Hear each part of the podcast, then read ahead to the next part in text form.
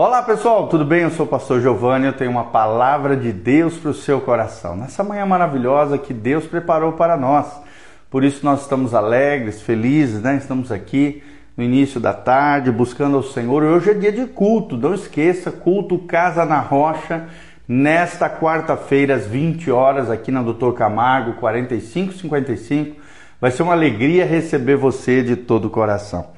Hoje nós vamos falar sobre a questão da segurança. Segurança como uma das qualidades que eu e você precisamos ter no nosso interior, no nosso coração.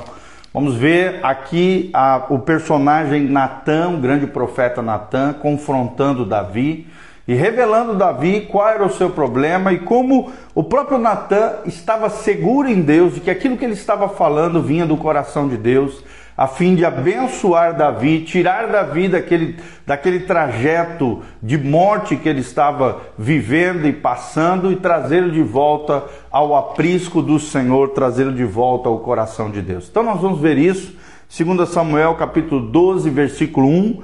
O texto sagrado diz: O Senhor enviou Natã a Davi. Chegando Natã Davi, disse-lhe: Havia uma cidade, dois homens, um rico e outro pobre tinha o rico ovelhas e gado em grande número, mas o pobre não tinha coisa nenhuma, senão uma cordeirinha que, uma cordeirinha que comprara e criara, e que em sua cara crescera, casa crescera, junto com seus filhos. Comia do seu bocado e do seu copo bebia, dormia nos seus braços e a tinha como filha. Vindo um viajante ao homem rico, não quis este tomar das suas ovelhas e do gado para dar de comer ao viajante que viera a ele, mas tomou a cordeirinha do homem pobre e a preparou para o homem que lhe havia chegado. Então o furor de Davi se acendeu sobremaneira contra aquele homem e disse a Natã: Tão certo como vive o Senhor, o homem que fez isso deve ser morto e pela cordeirinha restituirá quatro vezes, porque fez tal coisa e porque não se compadeceu. Então disse Natã a Davi: Tu és o homem. Assim diz o Senhor, Deus de Israel: Eu te ungi, te ungi rei sobre Israel, eu te livrei das mãos de Saul, dei-te a casa de teu senhor e as mulheres do teu senhor em teus braços, e também te dei casa de Israel e de Judá. E se, se, e se isto fora pouco, eu teria acrescentado tais e tais coisas.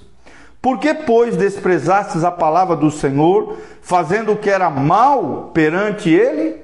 A Urias, o Eteu, feristes a espada e a sua mulher tomaste por mulher, depois de o matar com a espada dos filhos de Amon?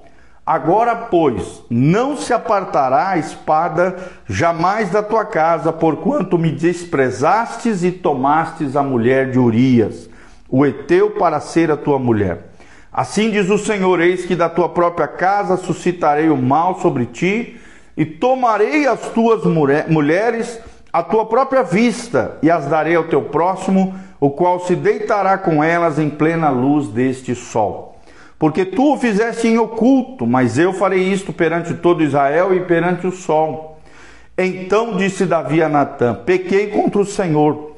Disse Natã a Davi: Também o Senhor te perdoou do teu pecado, não morrerás.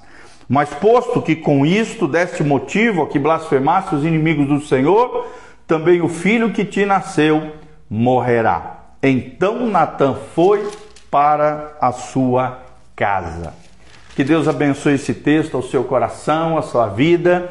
Então, a nossa palavra-chave hoje é segurança, revelada aqui não em Davi, mas sim no profeta Natan. Um homem seguro, um homem que ouvia a voz de Deus, um homem que era direcionado pelo Espírito Santo a falar as palavras do coração de Deus ao grande rei de Israel aqui, Davi. Nós vemos que a segurança fornece o fundamento para um cristão forte, para um homem e uma mulher de Deus. Quando nos sentirmos inseguros, abandonamos então a nossa missão toda vez que surgem os problemas. Problemas cotidianos, situações diversas, devemos nos sentir sim seguros. Esse é o desejo de Deus para a nossa vida. Seja quando pessoas deixam de gostar de nós ou quando os recursos diminuem, ou quando a moral afunda, ou quando outros nos rejeitam ou nos criticam. Caso contrário, nós iremos sucumbir. Caso contrário, nós iremos sucumbir se não tivermos essa virtude tão importante, essa qualidade tão maravilhosa chamada segurança, explícita aqui na vida do profeta Natan. Segurança em Deus. Se não nos sentirmos seguros, o medo finalmente nos levará a sabotarmos a nossa influência, a nossa pessoa, a nossa liderança, aquilo que nós somos, a nossa espiritualidade diante de todos. Então, imagine o que poderia ter acontecido se faltasse segurança a Natan esse profeta precioso aqui à luz da palavra de Deus. Pense nos perigos que o ameaçariam. Ele sabia que tinha que confrontar o grande rei Davi do seu pecado terrível de engano, de mentira, de adultério e também de assassinato. Pense nos perigos que o ameaçavam. Perigos enormes, perigos terríveis. O próprio rei Davi poderia mandar matá-lo decapitá-lo diante da sua presença. E ele sabia desse confronto, desse perigo, mas não se deixou abalar. Isso significa que Natan não podia contar com apoio moral, né? Ninguém mais sabia o que acontecera, mas Natan sabia por quê? Porque Deus havia revelado a ele, segundo é, é, revelado ao seu coração, sua mente diante dele. Então, além disso, o famoso Davi vinha liderando Israel a uma proeminência, né, uma pujança, prosperidade e bênção havia sobre Israel, havia entre os povos ali, a maioria dos israelitas, é claro, estariam do lado de Davi, o grande rei Davi, caso precisasse lutar ali numa situação. Finalmente, do ponto de vista técnico, Davi não tinha nada de ilegal feito com Urias. Ele tinha direito, como rei, de falar para determinado guerreiro estar à frente de batalha. Mas ele tinha colocado um homem inocente contra os amorreus, é o que relata a Bíblia. Não foi a lança ou a espada de Davi que tirou a vida de Urias, mas Deus sabia das motivações e das intenções de Davi. Deus sonda os corações. E Natan precisava se sentir seguro no seu plano de ataque, ali no seu confronto, na sua exortação, para puxar a orelha de Davi dentro desse crime nefasto, ferrenho, terrível. Caso contrário, né, o, a própria credibilidade do profeta estaria em xeque. O que, que habilitou Natan a demonstrar tamanha segurança na sua liderança, na sua influência como profeta em Israel? Então, nós vamos ver aqui cinco pontos sobre a vida de Natan. Primeiro ponto, Natan contava com o apoio da verdade de Deus. Natan contava com o apoio da verdade de Deus. Então, quem está com a verdade de Deus, irmão? E na verdade, com a verdade, está seguro. Está seguro. Será que você conhece a verdade de Deus? Será que você medita aqui ó, na palavra de Deus diariamente? Quando você vai fazer algo, tomar uma atitude, uma postura, um posicionamento? Será que você está respaldado na verdade de Deus? Natan contava com o apoio da verdade de Deus. Ele não precisou ficar sozinho contra Davi. Deus estava do lado do profeta Natan. Segundo lugar, nós vemos que Natan teve um relacionamento com Davi. Natan não era qualquer pessoa, era uma pessoa do círculo íntimo de Davi, alguém que Davi confiava, alguém que tinha intimidade, alguém que tinha acesso ao coração de Davi. Sua amizade construiu uma ponte que lhe permitiu puxar a, olheira, a, a, a orelha de Davi exortar Davi em meio a essa, esse, pecado horrendo que Davi cometeu: engano, adultério e assassinato por tabela, aqui, é claro, motivado por um coração corrompido. Então, ele tinha confirmação de que aquilo que ele precisava fazer, ele assim o fez. Natan tinha um relacionamento com Davi, é o segundo é, é, princípio que eu quero é, ensinar aqui para você. Terceiro lugar, a identidade de Natan dependia do seu chamado divino. Ele não era qualquer, ele era um profeta de Deus, alguém que estava acostumado a ter visões acerca do futuro, acerca do presente, acerca do passado, visões sobrenaturais, visões sobre, é, espirituais. Ele ouvia a voz de Deus, tinha certeza do seu chamado, da sua vocação, da sua missão, do chamado divino como profeta de Israel. E ele só se preocupava com isso, com o seu chamado, com o seu ministério, com a sua vocação e não com a sua popularidade. Natan não estava nem aí para a popularidade. Ele não queria agradar pessoas, muito menos ao rei Davi. Ele queria agradar é a Deus. Por isso Natan determinou-se a falar sempre a verdade em amor, confrontando aqui de forma ferrenha o grande rei de Israel chamado Davi. Então, ele não se importava com a reação popular, mas sim com o coração de Deus. Em quarto lugar, nós vemos que Natan compreendia sua missão pessoal. Natan compreendia sua missão pessoal, ou seja, ele agiu por profunda convicção.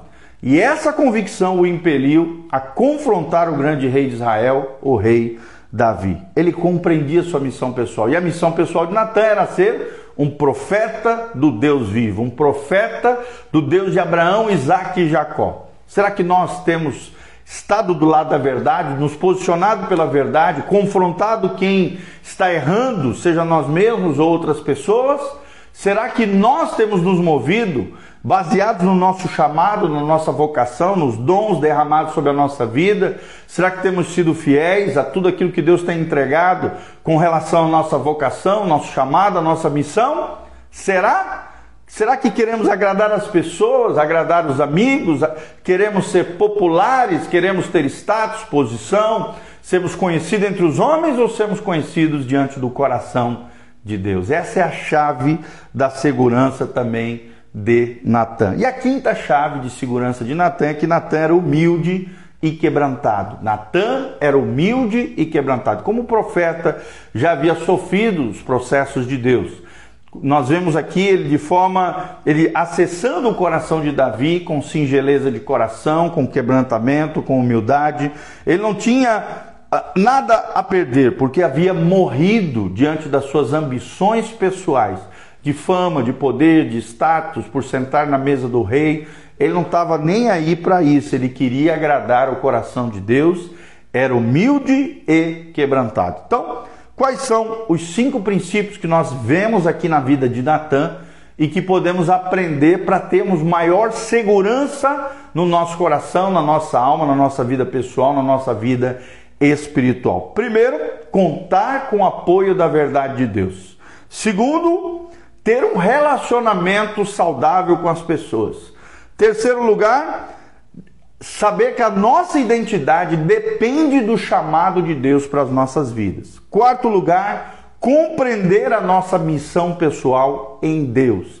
E quinto lugar, ser humilde e quebrantado diante de Deus, da sua presença, mas também ser humilde e quebrantado diante das pessoas. Esse é o grande segredo da segurança de Natã. Natã não tinha medo de ninguém, nem do grande rei de Israel que pecou enganando assassinando e adulterando o rei Davi. Graças a Deus nós sabemos pela história que Davi se quebrantou, aqui a própria história que lemos para você.